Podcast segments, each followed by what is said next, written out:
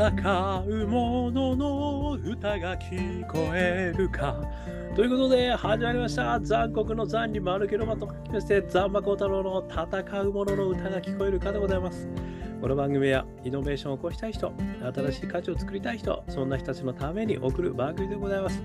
私、株式会社イノプロビゼーションの代表をさせていただいたり、株式会社 NTT データのオープンイノベーションエヴァンジリストをさせていただいたりしております。さてさて本日はですね、2023年8月24日ということでございます。相変わらず暑い毎日続いておりますね。えー、熱中症気をつけて今日も頑張っております。えー、今日お話しさせていただくのはですね、ミュージカルファントム。えー、こちらの方ですね、ついに念願で見させていただきましてですね、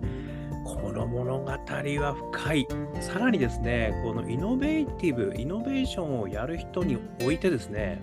すごく参考になる物語だなっていうことをですね、今日はちょっとお話ししてみたいと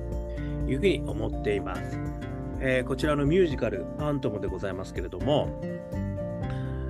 えー、脚本がですね、アーサー・コピットさんですね。で、作詞作曲がモーリー・イエストンさん。で、原作がガストン・ルル、えー、オペラ座の怪人ですね。こちらの原作をもとにこのファントムというミュージカルの舞台が作られていますね。そしてなんとですね、演出が白田優さんですね。あのミュージカル俳優としてもめちゃくちゃ有名な方ですけども、今回白田優さんがですね、この演出をされるのと、主役とですね、準主役みたいな人ですね、3役やってるんですよ。だからもちろん、その2役はですね、あの違う舞台でやるんですけどね。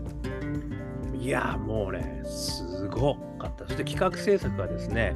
えー、梅田芸術劇場と、え、いうことで、下にですね、えー、リンク貼っておきますので、ぜひですね、これまだやってるので、まあ、チケットがね、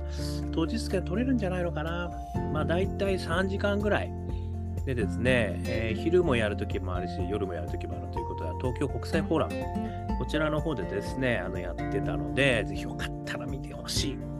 まあ、はっきり言って私3回号泣してます。ちょっと、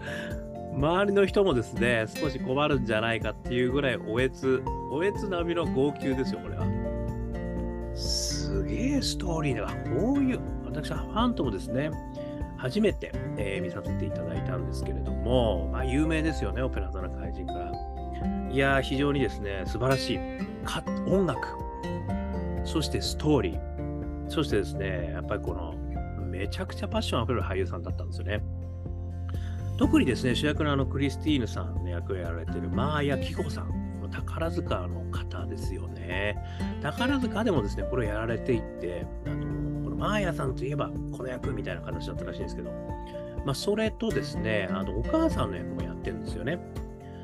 で、さらにね、先ほどもお話ししましたけど、あの白田優さん、ね、もう三刀流やられてる、もう他の俳優さんもめちゃくちゃすごかった。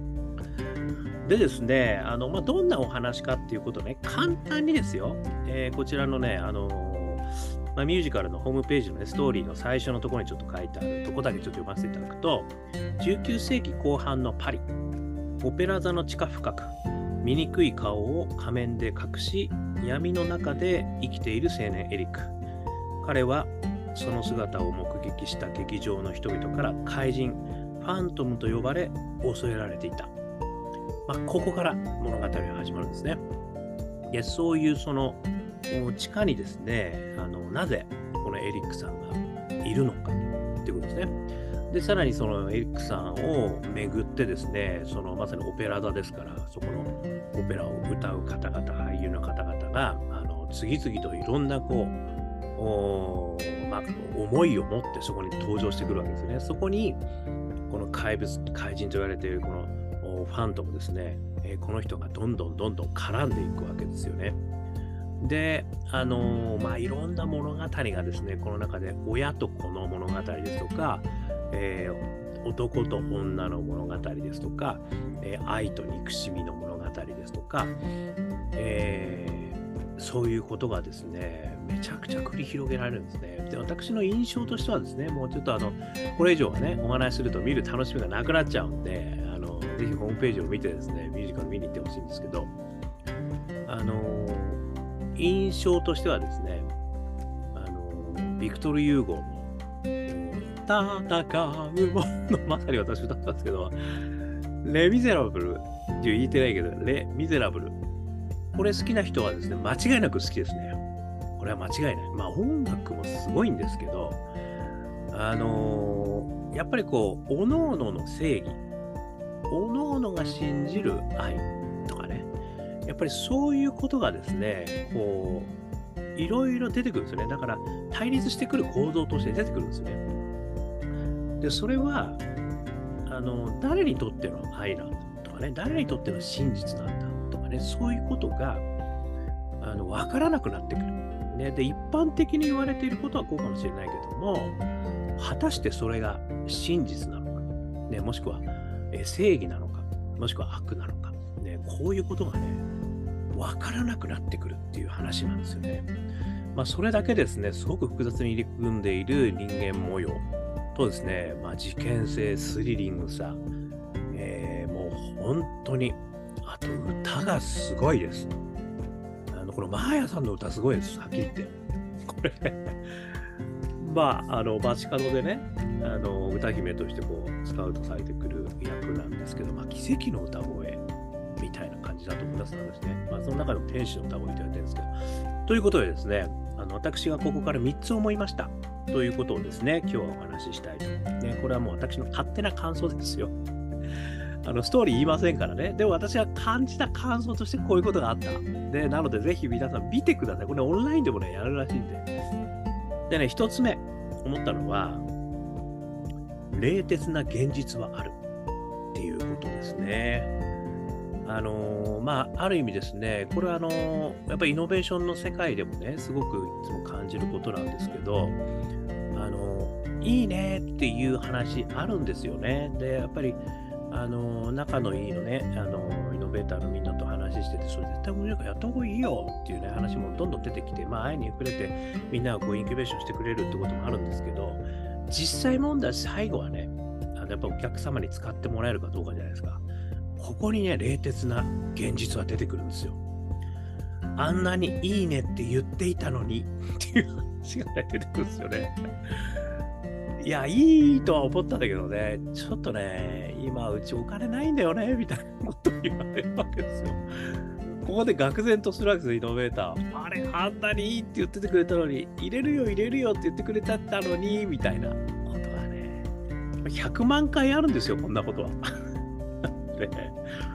冷徹な現実はある。で、この冷徹な現実があるということをね、知っておくっていうことが大事なんですよ。なんだよ、こ、そんなこと言いやがってじゃないんですよ。冷徹な現実っていうのは、やっぱりいつの世の中にもあるんです。で、それは、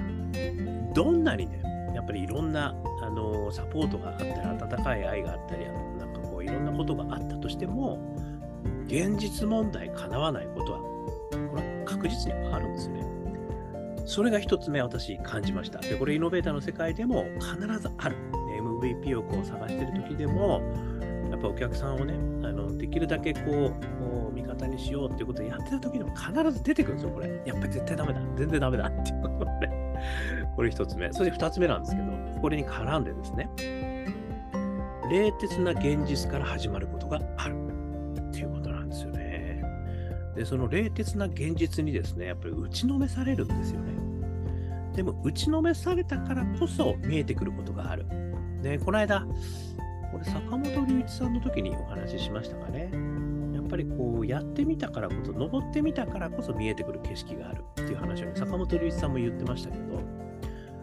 私今回のこのファントム見てね、やっぱりその冷徹な現実があるっていうことと、その冷徹な現実に向き合ったからこそ、あの見えてくることがある。で、それこそがね、本質なんですね。でもその本質がめちゃくちゃ素敵なことだったりもするわけですよ。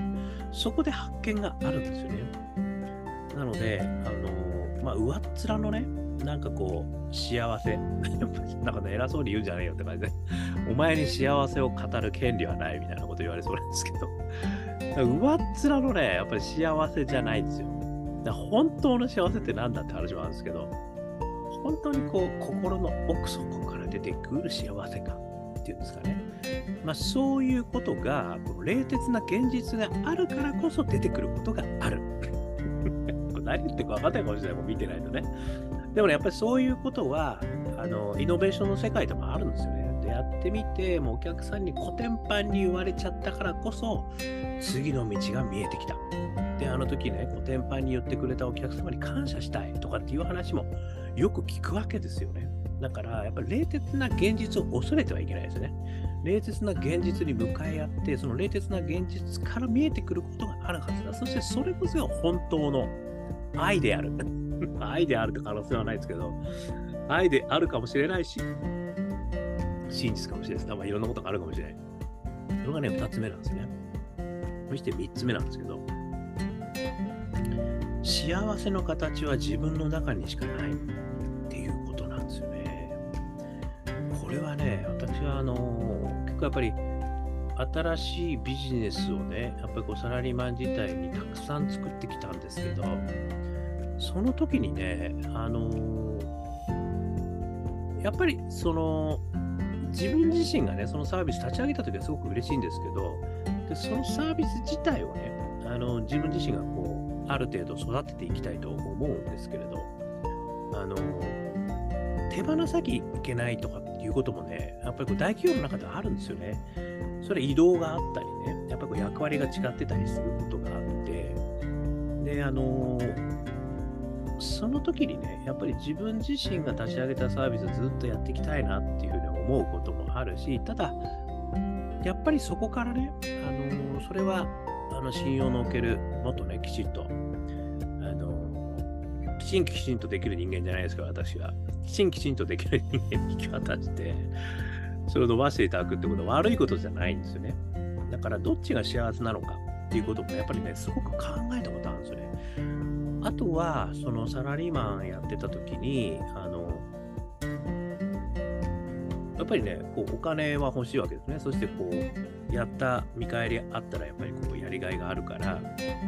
の上にね、こうどんどん進んできたわけですよ。会長代理になって、課長になって、部長になってね、違う部長になってとかって。やっぱりそういうふうにこう、昇進すると嬉しいんですよね。ただね、そこもね、やっぱりこう、すごい考えたことがあって、俺って果たして、あの、この会社の中で偉くなるポジションになって、それが俺の幸せなのかなっていうこと、まあ、なんか生意気ですよね。お前、あの、上に行ってから言えっていう話ですよね、これね。行けなかったやつのひがみなんだろうってこともね、あのあるのかもしれません。そこでわかんないんだけど、でも、私は本当に思ったんですよ。あの、まあ、室長っていう立場でね、最後、7年間、あ奥井の部署事務総括室長もやらせていただいてたんですけど、なんかね、あのその時に感じてたのは、ちょっと現場感がね、どうしてもね、あのできない。現場感を得ることができないみたいなことをね、実は一方で思ってたんですよね。まあ、こうね、大きい、あの、こう、組織を動かして、たくさんの人たちを巻き込んで大きなビジネスを立ち上げていくってことはもう本当にものすごくエキサイティングなことではあったんですけど、でも、ある程度のこう役職にいたので、そうするとね、現場に行けないんですよね。で、現場はやっぱ任せなきゃいけないし、で、その、ね、現場の人たちが一生懸命やってるとこに俺が入っていくとまたややこしくなってくるみたいな話もあって、あとはね、育成しなきゃいけないとか、いろいろあってですね、なかなか現場に回れない。まあ、それでも私は無理やり現場に行ってたんですけどね。かなり嫌われてる気がするんですけど、お前が行かなくてもいいんじゃないのってすごい言われたんだけど、や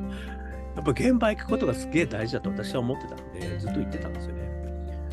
で、やっぱりそのマネジメント業務とね、あの現場の業務、まあ、この2つがね、やっぱりすげえあったんですけど、やっぱり、ね、私が思うには、私の、私個人としてはですね、やっぱ現場にいたかったっていうのがあったんですよ。だからマネジメントをやるよりは現場にいる方がいい。ということもね、思ってたんですよね。だから私の幸せの形っていうのは、実はその上の役職に行くことではなくて、あくまでも現場でこう、あのいろんな人たちとね、あのビジネスを作って、で、その作ったビジネスをね、みんなで分かち合う。それでやったねっていう、なんか、そういう感じの方が僕自身はすごい幸せの形だなと思ったんですね。ということと同じようにね、あの、やっぱりこれはまあビジネスの話をしましたけど、みんなの幸せの形って違いますよね。まあ、ある人はね、結婚して子供を作って、そして子供が成長することが幸せかもしれない。まあ、ある人は、まさにこう自分でね、新しいことを生み出して、そして自分自身にこう何か返ってくることが幸せだと思う。もしくは、ある人はボランティアみたいな形ですごいこう人に尽くしてね、人の喜ぶ顔を見ていただくということが幸せかもしれない。これはまさにね、あのパッションと大義の話なんですよね。パッションの源がどこにあって、そして自分自身はそのパッションの源を育てていったときにどんな大義を自分としてね、あの持つことが幸せなのかということにね、やっぱりこう帰結するんだと思うんですよね。だから例えばスタートアップとかで言っても、ある意味ね、IPO をすることが幸せだと思う人もいればですね、別にもう、まあね、儲けなくてもいいんだとは言わないまでも、ある意味ね、あの、ある程度の儲けがあればいいんだと。で、えー、自分自身はね、いろんな人たちに付加価値を提供できる、さらにそれを分配していきたいんだ、みたいなね、あの、ソーシャルビジネスの、確か、え、ー、と、ユヌさんが言われてたのは、確かキャピタルをね、うん、分配せよだったかな。なんか、うん、一人の人がキャピタルをこう独占してはいけないみたいなね、そんな、あのこともね、あの、書いてあったような気もするんですよね。だから、そういうその、幸せの形っていうのは、みんなで違うんですよね。違っていいと思うんですよね。まあ、とかく、ある意味スタートアップだったら、あの、ユニコーンになれとかね、スタートアップだったら、あのどっかに高い金額で買収されろとかね、なんかそういうことを目指すべきだみたいな話はあると思うんですけど、で、やっぱりスタートアップとかね、やっぱ会社立ち上げると、そういうこう、特にね、お金とかこう、調達始めるとか、やっぱそういうことがどんどんどんどん前が言われてくると思うんですけど、なんかその時にね、いや、俺のし、俺が目指してた幸せってどこだっけっていうのをね、考えることもすごい大事だと思うんですよね。それはファウンダーもそうだし、中にいる人たちもそうだと思うんですね。だからどこを目指したら、あの僕の幸せ、僕らの幸せもあるけども、こう他人軸と自分軸を重ねた時の自分軸。このやっぱり自分の幸せって何なんだろうで、自分らしい幸せってこういうことだなと思ったら、やっぱりそれを目指すべきなんですよね。でそういう方向に今自分が行ってないなと思ったらやっぱりあの自分自身としては方向を変えてもいいというふうに思うわ今回ね、この幸せの形ってやっぱりいろいろあるんだなっていうこともね、改めて思ったっていうことなんですよね。あのー、まあ、一つ目のね、冷徹な現実はあるっていうこと、ね、これもイノベーションの世界では必ずあるっていうことをやっぱり思っておかなきゃいけないし、そして2つ目としてはね、そこから何を得られるかがやっぱりすごい大事で、で、その入れる鉄な現実があるからこそ得られること絶対あるんですよね。これが2つ目ですよね。そして3つ目は、あの自分らしい、やっぱりこの進む方向というんですかね。これはやっぱり自分の中に持っといた方がいいと思うんですよ。そうしないとね、いろんな荒波に、あのいろんな人がいろんなこと言ってくるから、特に成功すれば成功するほどいろんな人がいろんなこと言ってくるじゃないですか。それにね、翻弄さ、まあ私は成功してないからね、まだ翻弄されてないんだけど、でも翻弄されるだろうなとは思ってます。そういう人が出てくると。やっぱりね、そういう人が出てくると、その人が悪いってわけじゃなくて、そういう環境になってくるんじゃないか。それはね、私ちょっとすごい怖いなと思うんですよね。というところもあって、やっぱりあくまでも自分のパッションの源とそこからあの実現したい大義っていうのを、やっぱり最初に決めておいて、まあそれをね、あのやっぱりこういつでも思い出せるっていう状況にしとくっていうのも、すげえ大事なんじゃないかなっていうことをですね、今回のファントムから学びました。ね。ファントム見てみてください。これは見る価値ある。素晴らしい。もうほんと最後泣いた。もうすごいよ。音楽も素晴らしいしね、俳優も素晴らしいしね、ストーリーもすごい。あの、レ・ミゼラブル好きな人は絶対好き。というふうに私は思いましたということでございます。そしてね、まあ、タイトルね、つけるとすると、今日はね、セルフハッピーエンドというね、やっぱり自分にとってのハッピーエンドって何だろうってことをね、考えるのすげえ大事だよね。まあ、そういうことをね、今回は思わせていただいたということでございました。ね、少しでも参考になりましたら幸いです。YouTube、Podcast 毎日話します。よかったら登録してくださいね。そして Twitter、Facebook、こちらの方もコメントいただけると嬉しいです。そして、アカペラグループ香港ラッキーズを中年ワンダーランドというストリーミングをしておりますので、YouTube、Apple Music、Spotify、こちらの方でね、検索してください。香港好きな運と書いて香港ラッキーズ、中年不思議国と書いて中年ワンダーランド。ね、元気な曲が出てきますよ。そして、あ、ジャーニー・オブ・ラッキーというですね、4曲入りのニューアルバムも出してます、香港ラッキーズ。こちらの方は香港ラッキーズ商店で CD が販売されてますし、iTunes、そしてモーラではダウンロード販売もしてますのでね、4曲入りのオリジナル曲、えー、感動的なアカペラの曲でございますので、ね、自分で言っちゃうってことでね、ぜひ見てみてください。そしてですね、一人からでもイノベーションできる、そんなことを書いた本、オープンイノベーション21の秘密、こちらもですね、絶賛電子書籍リアルの書籍、リアあります。1時間ぐらいで読めちゃうけれども、21のね、イノベーションの秘密が手に入っちゃう。ございますよ。そして、普段はですね、イノベーションのコンサルやってますんで、イノベーションのお困りごとがありましたら、えー、お気軽にご連絡くださいませ。さらにですね、えー、起業家、ねえー、大企業の起業家、そして、え学生の起業家、主婦の起業家、いろんな起業家をですね、何度でも挑戦できるプラットフォームとして応援する、えスタートアップス、えエマージェンスエコシステム C ですね。C ね、え今立ち上げて頑張ってやってますんで、よかったらお問い合わせくださいませ。ということで、今日も聞いていただきまして、どうもありがとうございました。それでは皆様頑張りましょう。また明日